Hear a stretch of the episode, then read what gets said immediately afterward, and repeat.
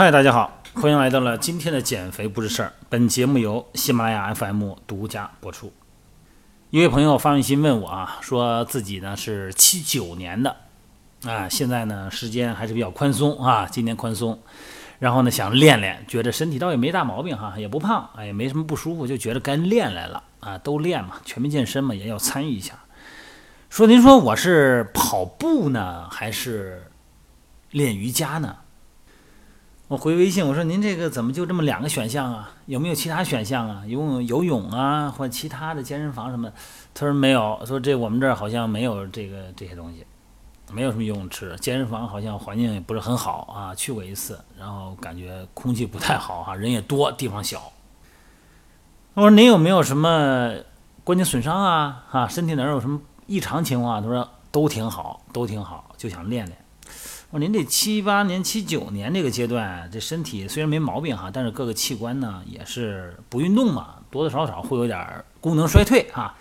咱不说别的，就说这个材料，你像这个骨头啊、骨钙、韧带、肌肉啊、肌腱这些位置，它的弹性纤维变少了，柔韧性变差了，然后呢，整个变硬了，包括纤维环啊这些哈、椎间盘啊这些一位置。平时这么多年都不动了，突然一动就想跑步的话，我说这个膝盖呀这些位置行不行啊？包括心肺功能什么的。他说没事儿，说我们那个小区里边我看挺大岁数人都跑。哎呀，我说您这挺大岁数跑，关键人什么时候开始的？人可能开始从年轻开始的吧，没准儿。他说我建议呢，第一呢就是别跑步。是吧？然后快走，用快走的形式呢来代替跑步。当然了，你随着时间的延伸啊，训练时间的延伸，呃，状态好了可以逐渐慢慢变成慢跑。但是千万别说人家那个每天都跑个十公里，我也想跑。另外一个呢，我觉得您做瑜伽我倒是赞成。首先，瑜伽呢这个对要求环境要求不高哈。您比方说在这个瑜伽馆学会以后，学习几个体式，包括呼吸以后，咱回家也可以做，随时随地可以做，不挑地方。而且瑜伽呢。这个静中有动，动中有静。你要是来一节瑜伽课的话，缓解肌肉紧张，放松身体，这个没有问题的哈。瑜伽其实也能够锻炼关节的灵活性啊，包括现在的瑜伽呢，很多也都练力量，也有力量性的这个功能哈，具有强健这个肌肉的功能。而且呢，本身你柔韧性好了，肌肉松弛了，不紧张了，也促进血循环和新陈代谢，包括是呼吸哈，呼吸非常伸展身体啊，有一个很好的一个舒展作用。大脑的思维活跃呢，就变得清晰，因为你不缺氧了嘛，氧气运转通畅。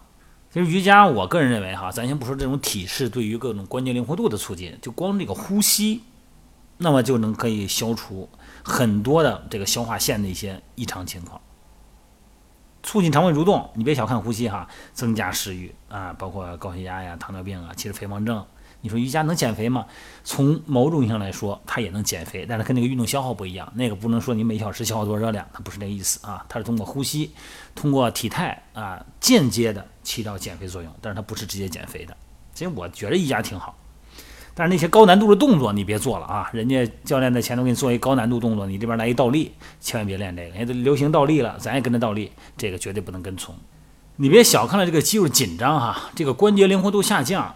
肌肉紧张，这个首先是造成了运动损伤的一个前提。你现在你不练，你看你没事儿，你一跑，运动量一大，你这个关节的紧张程度、柔韧性差的问题，立刻就会表现为运动损伤，极有可能。虽然瑜伽呢，它是以放松为主，它不是以强化为主，但是呢，至少它相对于。对于局部肌肉和它的拮抗肌，就是肌肉的另外一部分啊，它对面那块肌肉，那它是一正一反嘛，总是成相对的。对于过紧的肌肉，它至少它是一个拉伸，它至少让你身体变松，这一点非常重要。至于那个瑜伽动作能做到什么程度哈，你这个比方说三角式，我这个手能下到哪儿去，这个不重要，重要的是这个体式本身就拉伸的腰方肌，拉伸的体侧线。在针对于咱这年龄和没有运动的经历来说呢，就可以避免很多运动损伤的问题啊。瑜伽的强度呢，其实可大可小，咱们自己开始练可以不用太大，而且呢，愉悦身心，又不会太容易产生疲劳感。